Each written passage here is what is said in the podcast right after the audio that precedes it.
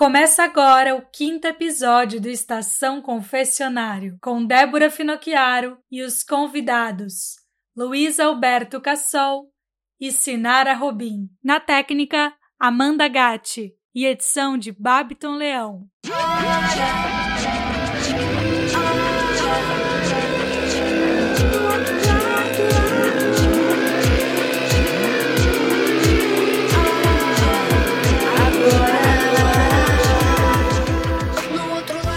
Olá, caríssimas e caríssimos ouvintes. Muito bem-vindos à primeira temporada da nossa Estação Confessionário, que vai ao ar às quartas-feiras, 19 horas, com reprise aos sábados, 15 horas, aqui, na Rádio Web Estação Democracia, e fica disponível no nosso podcast no Spotify, Confessionário Relatos de Casa.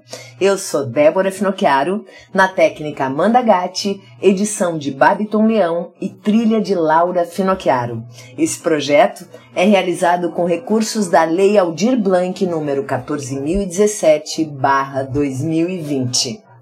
O Estação Confessionário é uma extensão de Confessionário Relatos de Casa, uma websérie sobre violência doméstica e de gênero em que compartilho a direção e criação com o cineasta Luiz Alberto Cassol e a produção com a Amanda Gatti. Nossa websérie teve a sua estreia em agosto de 2020 no canal do YouTube Confessionário Relatos de Casa e em janeiro desse ano começou a ser veiculada também no IGTV do Instagram tem como objetivo, entre outros, estimular a denúncia e encorajar as mulheres a exporem as suas histórias de abusos e violações.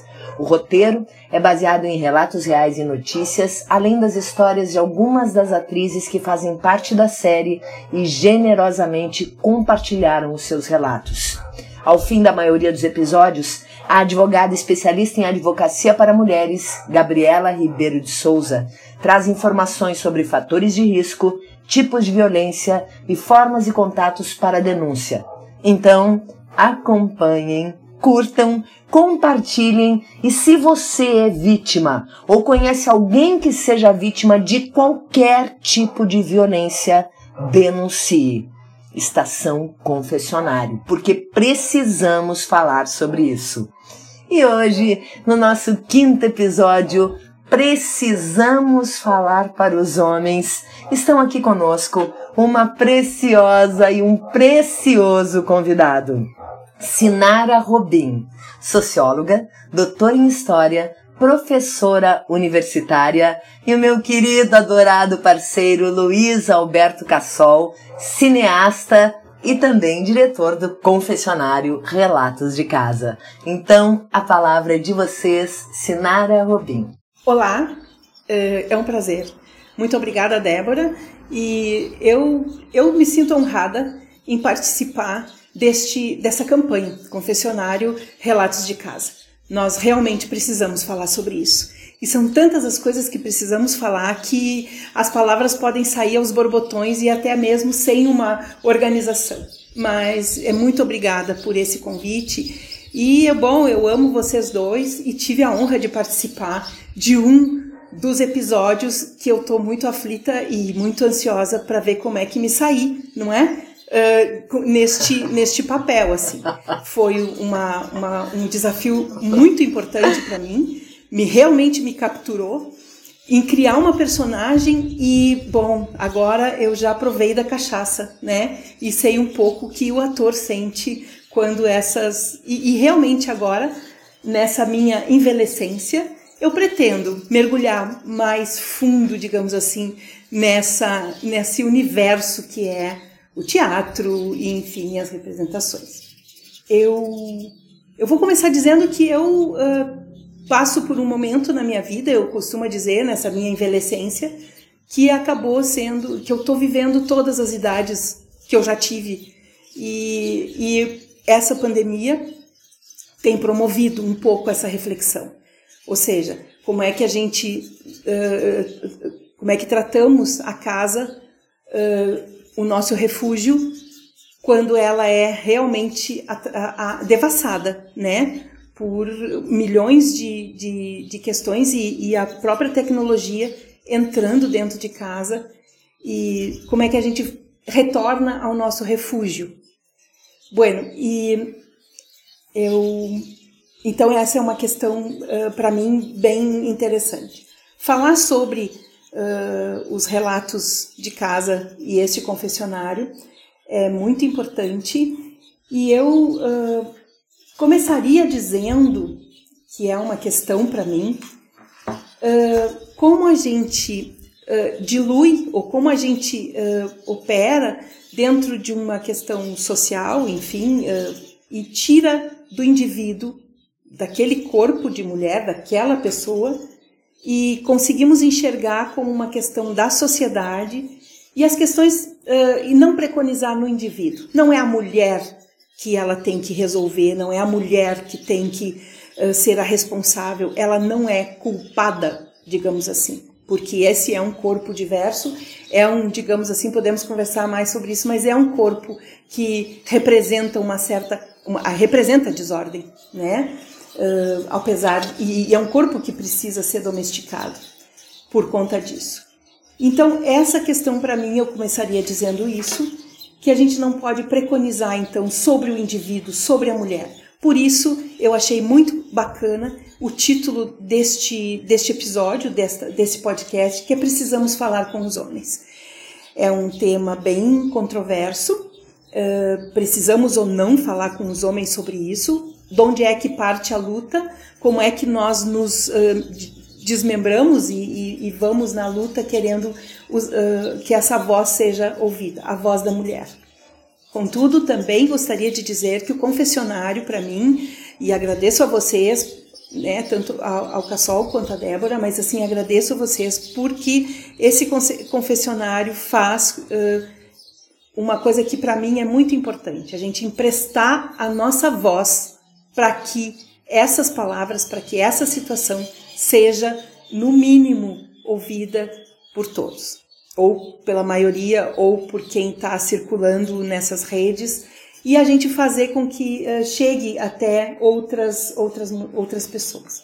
No momento, eu estou aqui na, no litoral, então uh, tentando manter uma tranquilidade, porque não é fácil diante de tudo que está acontecendo nesse país, nossas, a falta de políticas públicas, a, essa questão das vacinas e o luto político que estamos tendo, que temos que fazer, que são dessas 260 e tantos mil mortes aqui no Brasil.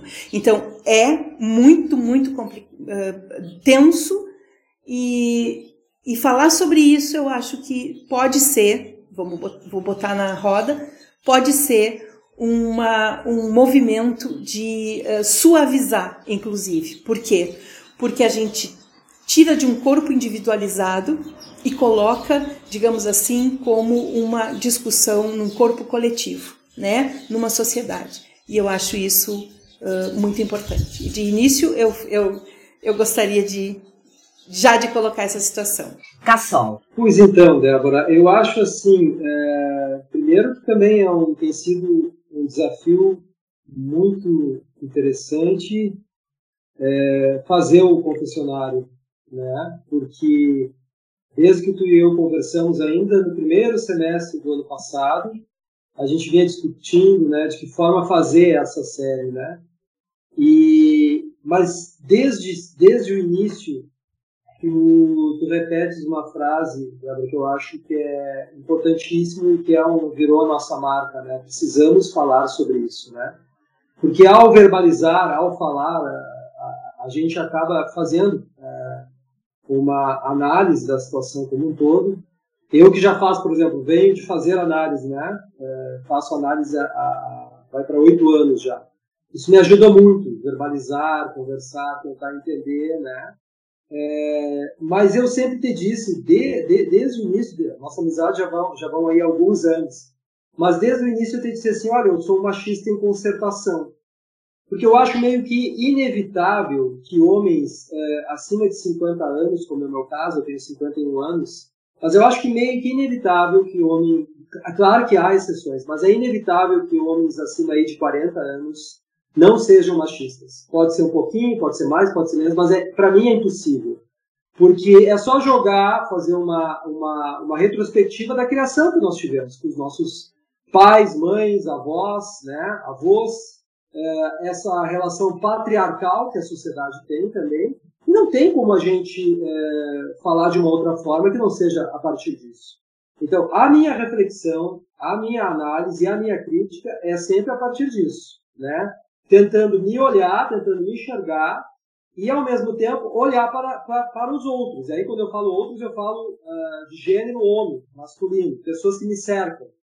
Porque aí a minha régua também ela pode subir ou pode descer, no seguinte sentido. Eu posso ver, bom, esse sujeito aqui teria condições de melhorar muito a situação dele. Ele poderia tranquilamente tomar algumas atitudes e tornar as coisas, no mínimo, dizer, no mínimo, menos machistas.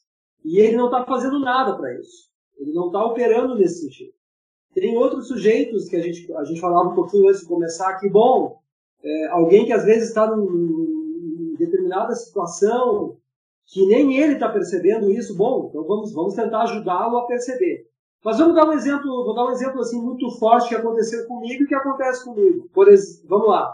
Grupos de WhatsApp, que todos nós participamos, todos nós participamos, o da família, dos amigos, dos colegas de escola, tem 500 tipos.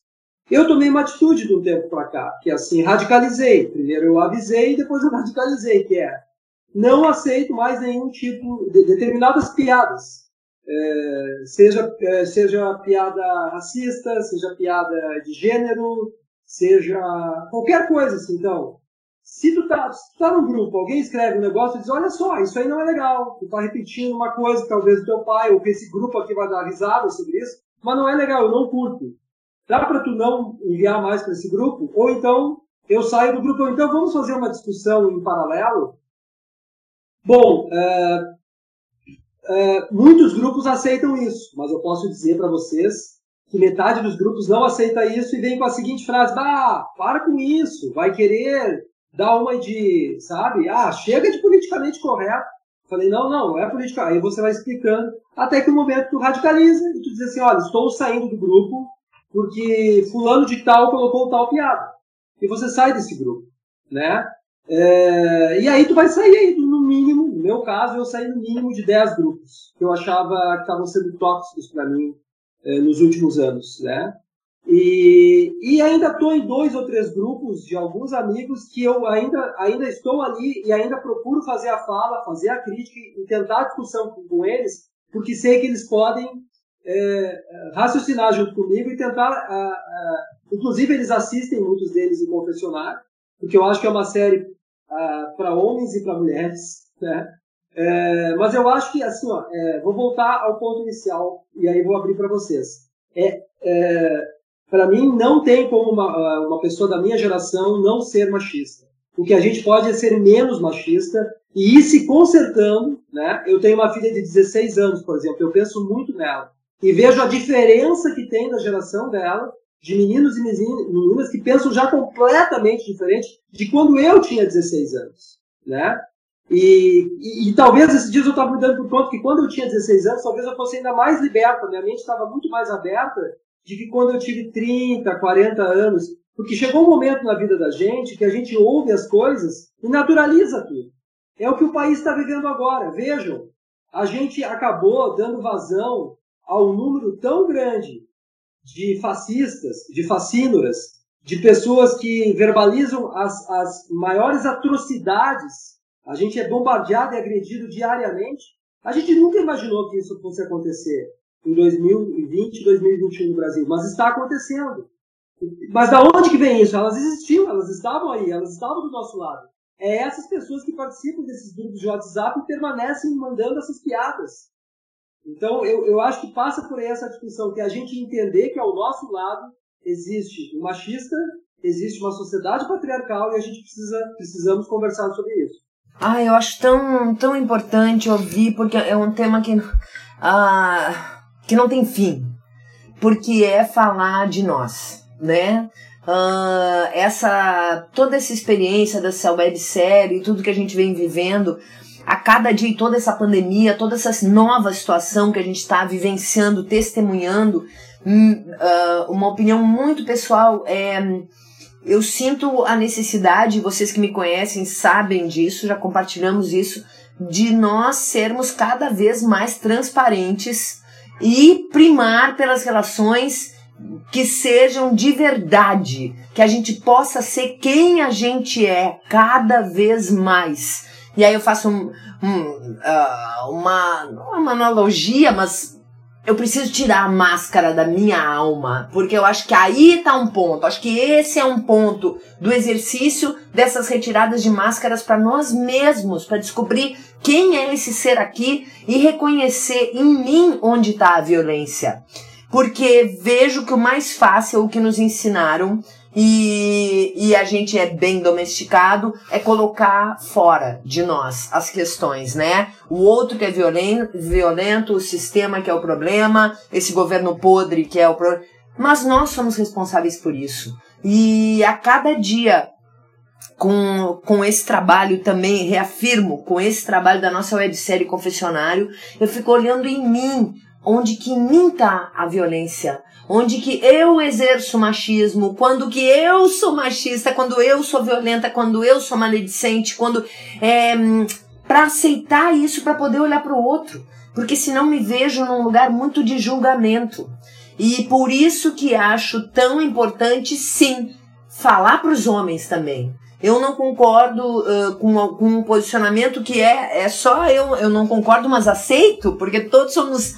Ah, a gente precisa exercitar a nossa liberdade e, sendo assim, respeitar a opinião do outro, né? Mas eu acho que sim que nós devemos falar sobre isso para todos. Porque tem pessoas que sim, que são turrões, que não querem saber, que não estão nem aí, como o Cassol acabou de citar, né? Esses grupos que vêm mostrando as suas feridas nesse momento tão ah, onde vulcão que a gente está vivendo do planeta, né, em erupção, são bolhas, é como uma, uma panela de pressão, ah, é uma ferida borbulhando, tudo vem aparecendo, os armários estão sendo abertos, né, de todas as formas. E nesse lugar que nos colocaram de, de inimigos também, né? Que a gente tá nesse ou tu é isso ou tu é aquilo. E muitos de nós estamos comprando isso. E na real nós somos tudo. É, eu ia dizer que não, não vou nem falar. Melhor nem falar. É, um, como a gente conseguir ter um, um, um olhar mais generoso e humano diante do outro, independente de ser homem, mulher, criança, rico, pobre, uh, preto, branco, amarelo, é como a gente poder saber que eu vou ter a tua mão, que eu vou ter a mão de vocês se eu precisar e vocês vão ter a minha mão. Como a gente poder ter confiança mútua num mundo onde a desconfiança é o que prima as relações. Então a gente está sempre se defendendo, sempre com medo, sempre com as nossas janelas fechadas. A gente acaba não olhando, nós acabamos sendo aquela a, a mulher que fecha a janela e não quer ouvir, não quer meter a colher, né? Estou citando porque uma num dos relatos veio à tona isso.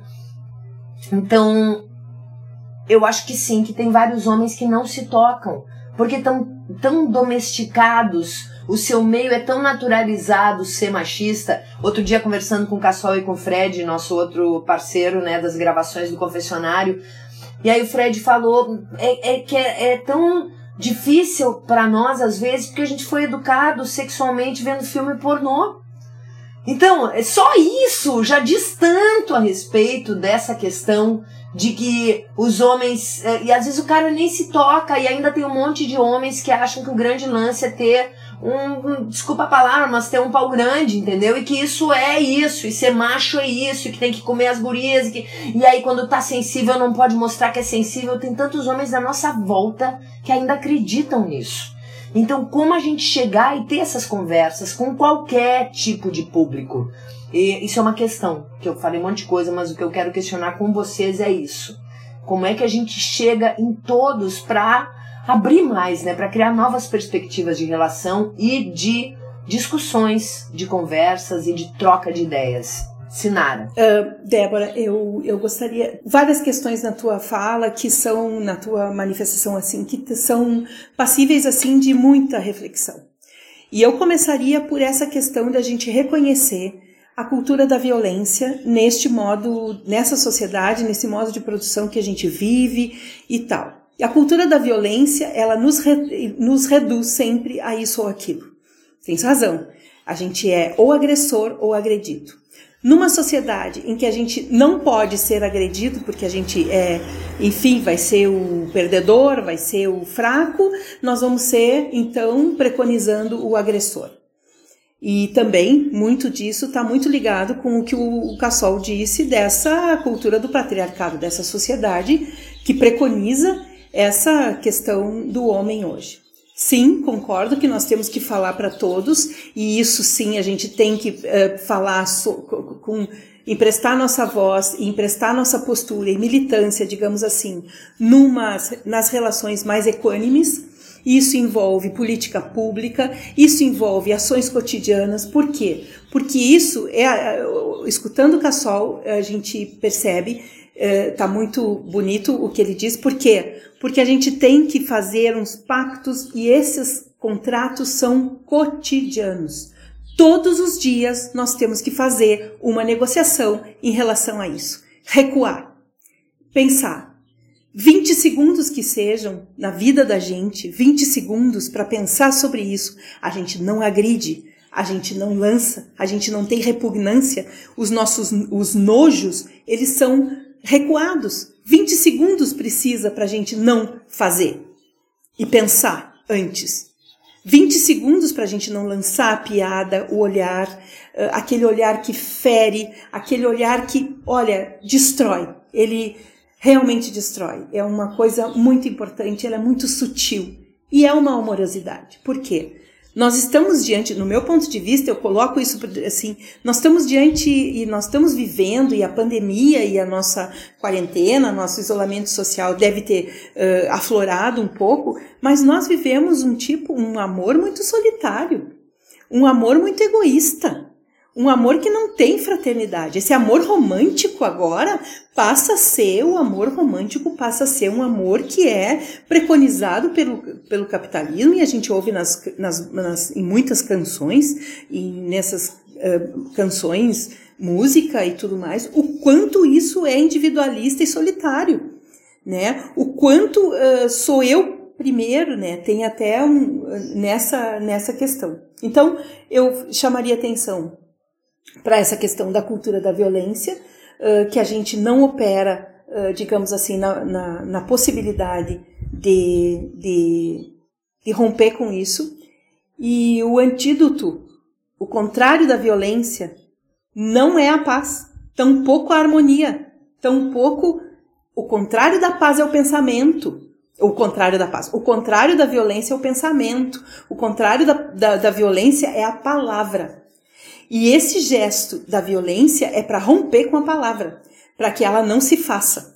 Hoje em dia, estamos com muita dificuldade de fazer a palavra se fazer, porque nós estamos, além de sufocados, falta oxigênio, nós precisamos respirar, nós estamos sufocados pelas luzes, pelas holofotes desse fascismo, né? E nós não temos, digamos assim, e, e isso está sufocando. Então a palavra não está se fazendo e nós precisamos de tempo chegamos a outro ponto que tu falasse, Débora, que é muito bom da gente conversar. O tempo, ele já não é mais contado no tempo que a gente leva para fazer as coisas. Eu sou uma tecedeira, né? Eu fico tecendo e o meu tecido e o que eu faço, ele leva o tempo que eu tiver de levar. O tempo que precisa para mim fazer é o tempo que leva para ficar pronto. E isso é uma questão que eu estou vivendo muito agora. Por quê? Porque não é um tempo contado neste relógio que está cada vez contando mais fragmentos de tempo com mais precisão e tudo mais. É um, é um, é um outro tempo. É o tempo das relações, é o tempo de se conhecer. E aqui, o que, que nós vimos nessa sociedade? Que é um tempo que a gente tem perda, a gente tem perder tempo, né? Não brinca com o filho porque tem perda de tempo, não vou perder meu tempo com isso, não vou, né? Ou eu vou ganhar tempo. Não, não tem tempo para ganhar, nem tempo para perder. Este tempo é o tempo que ele leva para se fazer. A gente não cumprimenta o outro porque nós estamos sem tempo, estamos com pressa. Eu não sou gentil contigo porque eu tenho pressa. E isso é justificado na falta de tempo. O que fez a pandemia transformou esse tempo num outro tempo. Por quê? Porque nós tivemos um. A, a, até as, as, as tecnologias nos colocam num tempo mas ele continua sendo um tempo, um tempo virtual e um tempo tecnológico, porque o tempo da vivência nos ambientes da casa é outro tempo. Isso é atravessado, muito atravessado com, uh, digamos assim, tudo que esse capitalismo, que essa sociedade preconiza. Um homem provedor, um que uh, tem uma, uma, uma pesquisadora muito bacana, Tânia, e ela coloca no seu, no seu livro, enfim, que o maior que, que Cassol, queria conversar contigo, mas assim, o, o maior violentador do homem no capitalismo é, é o capitalismo, né? Ele, ao mesmo tempo que preconiza um patriarcado, ele fere um homem porque ele precisa dar conta de todo um provimento do lar, né? E isso é uma questão. Tem trabalhos lindos, assim, uh, acadêmicos, enfim, sobre esse diálogo, enfim, uh, né? sobre como é que, que se faz esses, esse, esse paradoxo, né? A terceira coisa que gostaria de dizer, então, é o conflito. O conflito, ele é inerente aos grupos. É aquilo que a gente precisa estar o tempo todo, não é em um estado de alerta, mas principalmente fazendo este essa negociação e escutando. Né? Quando a gente preconiza tudo no indivíduo, a culpa é do indivíduo, uh, a gente acaba não fazendo a escuta. A escuta deste dessa pessoa que fala, de que lugar ela fala e o que é que nós vamos escutar dessa fala. A gente subalterniza falas, né? E não. Então a questão que tu coloca, como é que a gente chega até a, a questão, é observando essa nós, né? Tô falando essa alteridade. O que essa operando nessa diversidade de posições e tudo mais.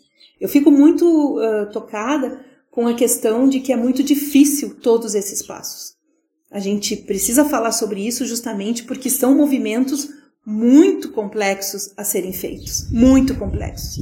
Depende da nossa rede de proteção, depende da rede de apoio, depende de como é que eu vou ser vista, digamos assim, na sociedade, o que, que é que os meus filhos ou como é que eu vou ser observada. E se a gente observar as atrizes no confessionário é, falando sobre essas questões, a gente percebe muito claramente a dificuldade que é a palavra e dizer sobre isso, né? Falar de si, aquele, o saber de si, né? A vida inteira foi nos dito que o nosso corpo não precisa ser observado por nós mulheres. Os homens observam, porque nós somos aquele objeto do desejo. Então não é preciso eu saber de mim, basta que o outro saiba de mim. E isso, a Judith Butler, é, eu, me capturou muito essa história que nós somos, somos só, a vida inteira somos entregues ao outro, né? Então, em si mesmo, a gente fica tentando uh, uh, descobrir, ou a gente fica per tentando perceber onde é que fica esse si mesmo, né? E tal. Principalmente as questões, digamos assim, da vida das mulheres, porque essas sim, subalternizadas o tempo todo, né? E tem, uh, queria chamar atenção, assim, que é uma questão bem, que é a questão do trabalho mesmo, né? Uh, eu vivo isso um pouco agora, aposentadoria, voltar aos aposentos, como, né, aposentar, vi, vi, voltar aos aposentos, e o que significa isso para mim como mulher nessa, nessa envelhecência, né? O que está acontecendo, o que está uh, pegando, enfim, que eu estou sentindo.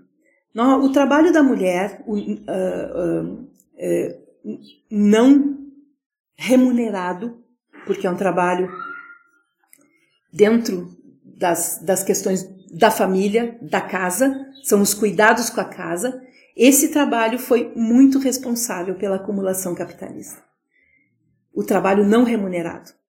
E ele foi muito responsável por essa acumulação capitalista porque ele só remunerava ao homem. Ele era o provedor. E as mulheres em casa a fazer todos os tecidos, a fazer todos os cuidados, a comida, tecer as roupas, cuidar dos filhos e tudo mais, foi um trabalho subalternizado, porque não um trabalho remunerado. E isso aí é uma questão que a gente fica. Bom, é uma questão muito atual, muito atual. O que, que são, e eu tenho contato com as mulheres bordadeiras que fazem manualidades e que a gente uh, se encontra com esse universo. E eu estou me encontrando muito com esse universo uh, dessa forma. E é uma questão bastante complicada e precisamos de paciência e tempo para lidar com isso. O que eu queria dizer é que essas questões de, uh, não são da, da noite para o dia. A gente é uma construção, é um movimento de construção de uma, uma forma de diálogo, uma forma de conversa. Uma conversa que tem alguns parâmetros, que nós não vamos conversar com todos e nem todo mundo tem razão. E isso é uma outra coisa que nós estamos vivendo isso. Todas as posicionalidades são posicionalidades legítimas. Bueno, vamos ter que falar sobre isso também, porque não é bem assim, né? Não vou falar, eh, não, não, nem todas as posições, a gente sabe disso, né? A gente tem aí as ministras, as pessoas, as mulheres, os, uh, as comunidades religiosas que têm posições bem controversas, que não são exatamente o que o confessionário está falando, por exemplo. Mas temos essa questão de assumir uma alteridade, né? E uma diversidade. Trabalhar na perspectiva do erro. Por quê? Porque outra inteligência pode atravessar a minha e pode trazer, me deslocar das minhas certezas.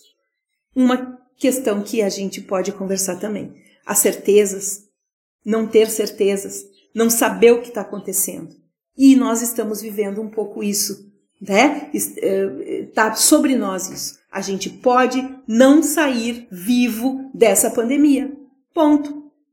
Nós podemos não sair vivo. Então tem uma outra morte nos, nos rondando, né? Não só porque grupo de risco, não só. Não, mas tem uma, uma, uma e que tenha capilarizações, né, efeitos colaterais. Né, e um dos efeitos colaterais, eu acho que é esse aumento da violência. Sim, sim. Porque essa é, é uma questão bem, bem complexa, no sentido de que ela, nós não sabemos o que está a nos esperar. Né? Então é melhor, ou precisamos viver esse dia, esse dia a dia. Então, como a gente chega? Sim, ampliando o nosso universo de conversa, fazendo essas, construindo essas redes de apoio e essas redes de que como é que é a libertação. E para mim, a libertação, a luta de libertação da mulher é uma luta de libertação desta humanidade. Ela não é, então estão aí os feminismos negros para dizer por exemplo, o que significa essa, essa, essa, essa libertação. E eu acho que é um pouco por aí a nossa conversa. Né? Precisamos falar assim para os homens isso e dizer assim. E outra, se no teu discurso não tem o mínimo de solidariedade, bom, nós vamos ter que construir essa solidariedade. Tem que ter, como o Cassol disse, o mínimo de solidariedade nessa escuta, né? E bom, estamos aqui para isso. Nós estamos aqui para isso. É, não estar, tu não estás só. Essa é a certeza a partir do qual, a partir da qual nós vamos, eu penso, nos mobilizar. Tu não estás só. Não está só. Dentro de casa, isolada, não conseguindo falar sobre isso, bom, nós vamos ter que conversar, porque é, a, a fundamental é não estar só. E dizer para esses homens que tem que ter o um mínimo de solidariedade na escuta, para que a gente abra um pouquinho. Antigamente dizíamos quietos. As paredes têm ouvidos. E hoje a gente diz quietos. As paredes não têm ouvidos. Então, a gente vai construindo essas, esses muros simbólicos né? A gente derrubou o muro de Berlim. Fisicamente foi a festa do mundo, mas quantos outros muros intransponíveis a gente construiu, né? A ponto de ter um ditado popular que diz: melhor vizinho é aquele que a gente não sabe que existe. Olha o absurdo. Meu vizinho é o, é o que eu tenho de mais próximo. E essas relações de vizinhança acabam sendo muito, muito necessárias para não estar só. Bom, como é que é se expor e, a, a, né, e, e dizer que foi que passou por um momento uh, delicado e que foi violada moralmente ou sexualmente ou enfim é, é muito delicado. É muito delicado. A gente pode, com um olhar e com um gesto, construir, e o olhar e o gesto absolutamente destruir e deixar marcado, né? Então a gente está lidando com muitos sintomas nessa sociedade, muitos sintomas que a gente precisa da delicadeza do olhar e da delicadeza para instaurar. Nós não vivemos o tempo da delicadeza, né? Como diz na poesia. Nós estamos vivendo o tempo da arrogância. Levando em conta as suas considerações também, que já expandem para a gente poderia ficar aqui muito tempo falando, porque cada uma dessas questões suscitadas já, já levam para outros lugares, né? Eu volto a tentar simplificar uma questão. É onde que eu falei há pouco, a, o ponto em que eu sou responsável por essa transformação. Porque não podemos esperar desse sistema podre econômico, político, que sabemos que estamos num retrocesso absoluto mundial, principalmente no Ocidente.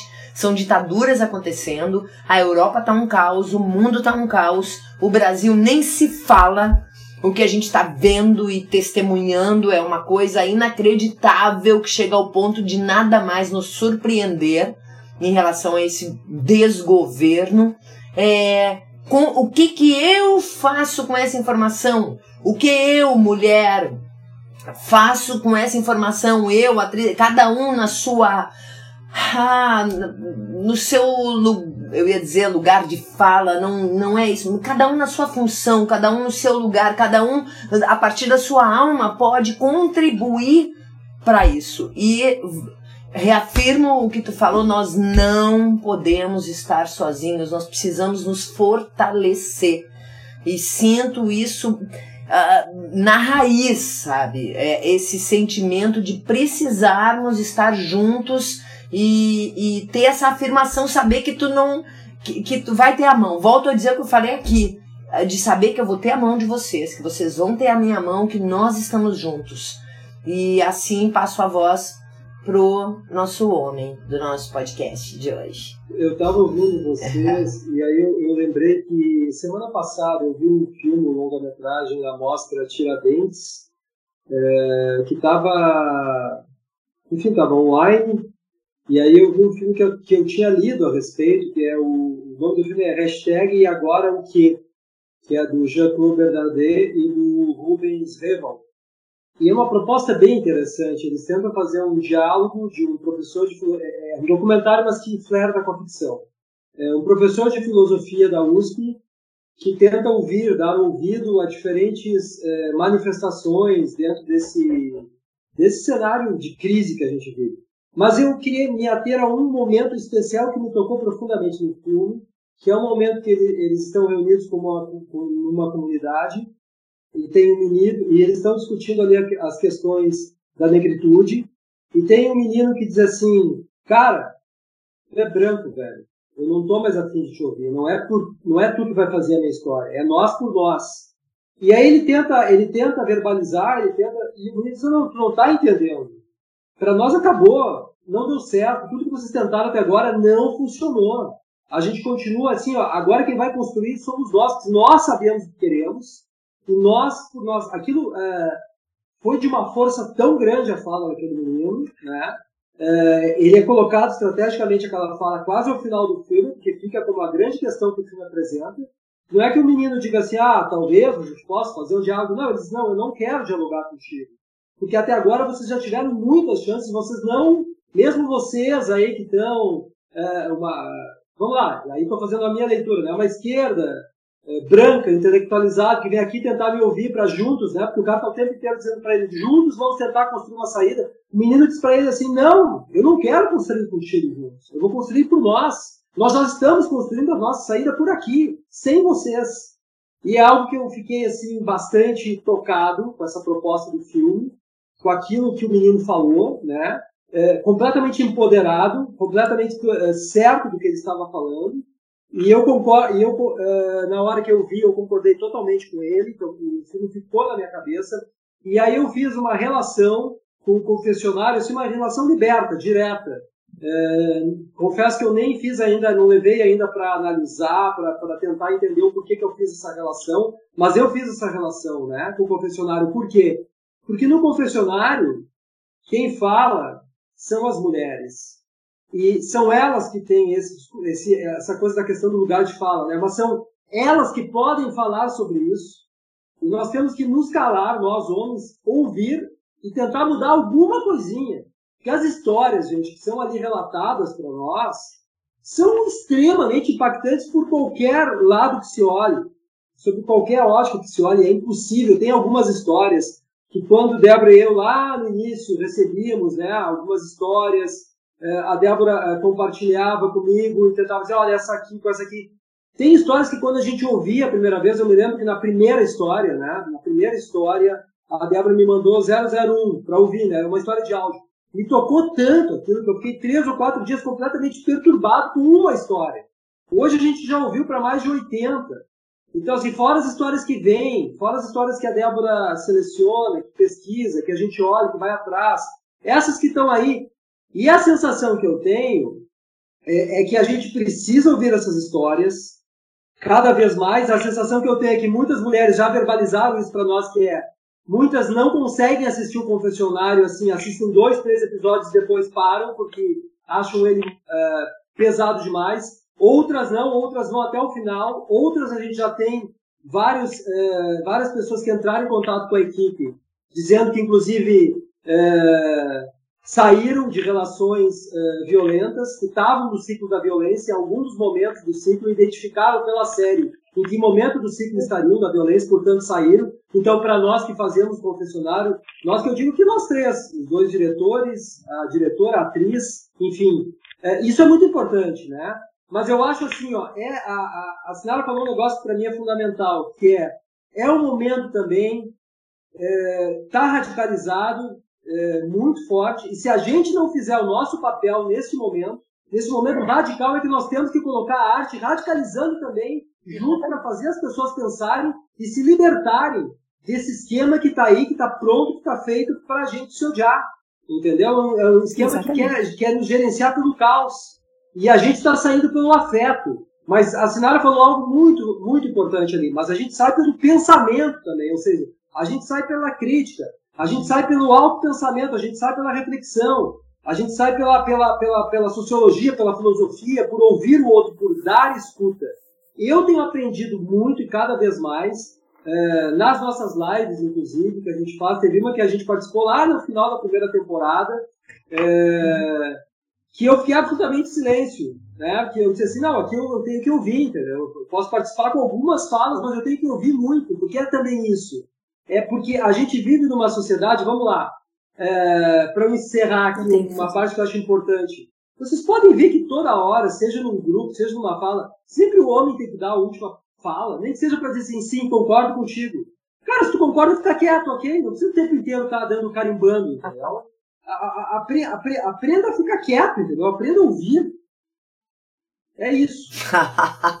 eu, eu, eu só gostaria de dizer que eu acho bem importante o que tu dissesse, mas também acho, uh, coloquei que quando a gente fala nas redes de apoio, na, a gente não tá, não sei, não precisamos ter, digamos assim, a pretensão de atingir a todos, porque, né, o Facebook, por exemplo, tu tem 2.500 amigos, mas conversa com 10, né? Então a gente não, não é, essa coisa da ilusão da, da rede social e tudo mais de atingir e to, com a mesma frequência e a todos, né? Então é bem isso. Quando tu fala nós, a gente, bom, quem é essa comunidade que está sendo? Então eu acho bem importante é, essa capilarização e esse essa ramificação, assim, uma ideia mais rizomática, assim, do confessionário e para outros movimentos, como o podcast, como, né, agora o Instagram colocado, uh, né, nas, nas, na, noutros, noutros lugares de, de reprodução, enfim, e que a gente pode, uh, eu mesma transmitir para algumas das minhas redes e pedir a crítica, né? Tipo assim, gostaria muito que você visse e também retornasse a crítica, para mim, né, que estou aqui conversando, enfim, não é para para colocar opinião publicamente, enfim, porque isso é, é, eu acho que essa é a construção possível e, e, e saber isso assim, a cada movimento com quem que a gente está falando, Débora, sabe? A cada história com quem que estamos falando. Isso é muito bacana da gente uh, perceber, é? com quem e o que, que atingiu, o que, que tocou. E porque é muito complicado a gente sempre, sei lá, Bom, enfim, eu acho que é isso. Sabe, a gente está, claro, chegando quase ao final aqui do nosso tempo, né? Passa voando mesmo. E uma coisa que está sendo muito legal, a, a, a gente está com o confessionário ampliando no intuito de o que, que nos interessa? Não só como confessionário, mas o confessionário é um projeto de arte, é sim um projeto artístico, mas ele tem um cunho social muito forte. O que que está acontecendo conosco? A gente está ampliando para vários lados, assim como Isso esse mesmo. programa que vocês vão escutar, estão escutando aqui na Rádio Estação Democracia, que vai continuar lá no nosso podcast, Confessionário Relatos de Casa, e também nós criamos uma ação que são as embaixadoras do confessionário, que é a ideia de poder divulgar para um grupo de pessoas que estão Uh, que, que são simpatizantes dessas causas, que acreditam, que têm crenças parecidas, para a gente conseguir ultrapassar nossas bolhas, porque esse é o ponto. Eu queria estar tá falando essas coisas aqui para qualquer público. Como é que a gente chega? Porque é uma ilusão, né? Ah, porque eu tenho tantos mil amigos no Facebook, mas não sei quantos mil no, no Instagram. É uma ilusão. É uma ilusão, porque ninguém se ouve mais. Eu não consigo ler um texto grande no Facebook não leio. E digo não leio, não leio porque não leio. Então, porque me interessa mais ler um livro, me interessa mais ir por um outro lugar. Isso é bem pessoal, né? Uh, mas é uma ferramenta, claro que é uma ferramenta, mas questiono isso. O que que nos interessa? Abrir outras formas, chegar em outros lugares. Quais são esses públicos? Eu preciso sair da minha bolha. E uma coisa muito legal que a gente está juntando várias pessoas, tô conhecendo tanta gente a partir daí, sabe? Uh, mulheres de grupos feministas, uh, de outros grupos, pessoas interessantíssimas. Eu tô aprendendo tanto. E essa. Me sinto nessa autorresponsabilidade, né? Volto a essa palavra que tem ficado tão. tá martelando aqui durante essa uma hora que a gente tá junto, sabe? E. E dizer para vocês dois que valeria a gente fazer mais 10 uh, episódios, nós três aqui não ia cessar nunca de assunto. A uh, Sinara, puxa, o Cassol e eu, a gente nunca dá conta dos assuntos, né, Cassol? É que nem sempre fica. e tu, Sinara, nossa, tu traz uma. Tu dá uma ampliada para nós com a tua visão e com as tuas falas, sempre é. Desde a primeira vez que a gente se conheceu, foi muito amor à primeira vista mesmo. E. Enfim, a Sinara, para quem está aqui nos escutando, vai estar tá como atriz na segunda temporada do nosso Confessionário Relatos de Casa. Então acompanha a nossa série. Eu vou pedir uma breve despedida de 30 segundos de cada um de nós, porque a gente tem que encerrar aqui. E também quero dar a última mensagem aqui do nosso, do nosso Estação Confessionário para mim é uma é uma conversa infinita, né? Enquanto tiver uma pessoa que não exatamente pensa como você ou como eu, né, tem a conversa instaurada, né? E é por isso que é tão magnífico essa possibilidade de se relacionar e de conhecer, e é tão bom a gente ser completada com histórias. Histórias unem presente e passado. Histórias nos fazem ir uh, adiante, histórias nos fazem melhor, escutar histórias e participar delas. Então, de, eu queria dizer que o confessionário para mim é importante porque ele uh, coloca a dimensão no que, que a outra vida, a vida da outra mulher implica na minha vida. Né? E essa implicação é que eu acho que a gente tem que estar tá buscando, porque é fundamental. A tua vida está implicada na minha, e eu me reconheço no teu corpo né? E eu tenho a solidariedade posta na nossa, nossa relação. Então, eu acho isso muito importante da gente ver que o afeto é revolucionário, eu não tenho a menor dúvida disso. Né? E a gente vai construir, digamos assim, por essa via, né? Por essa via é que nós estamos uh, nos reconhecendo como pessoas que transformam e que revolucionam os cotidianos. Então, o confessionário, participar do confessionário, realmente me transforma, me transforma, e eu sou muito grata por isso. E conhecer o Cassol, conhecer melhor, ah, cada vez mais e melhor a Débora também, e me faz bastante implicada. E, e outra coisa, que esse movimento eu estou, estamos emprestando a voz, que eu acho que é assim que a gente vai. Empresto a minha voz nesse lugar que, que social que eu ocupo, na minha posicionalidade social e política, empresto a minha voz para que essa seja uma causa que nos promova a reflexão e que nos transforme também.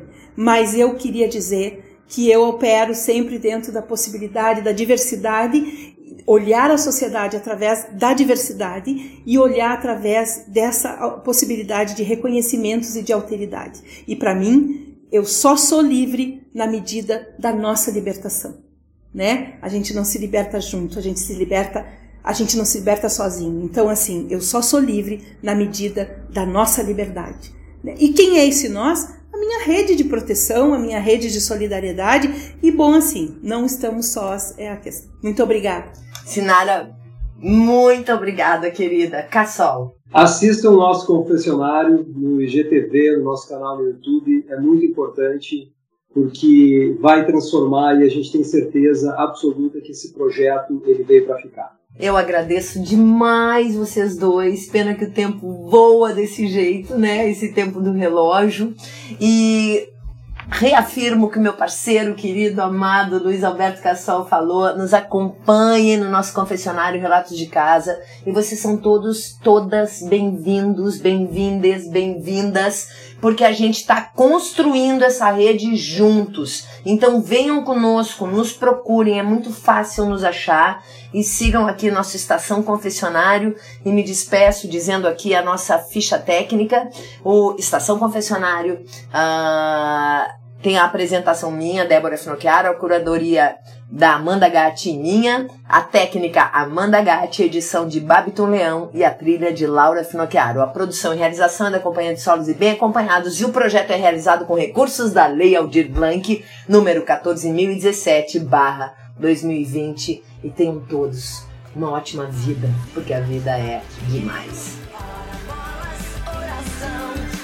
gente, brasileiros essa com paixão. Vale vida um país inteiro. Ora bolas, hora de ação. Vale gente, brasileiros. Ora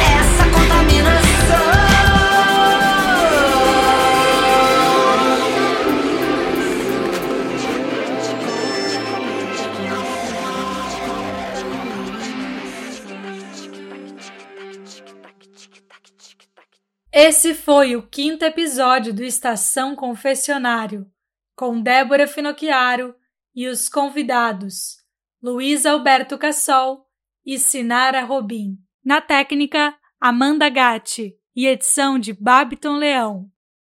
Esse projeto é realizado com recursos da Lei Aldir Blanc número 14017/2020.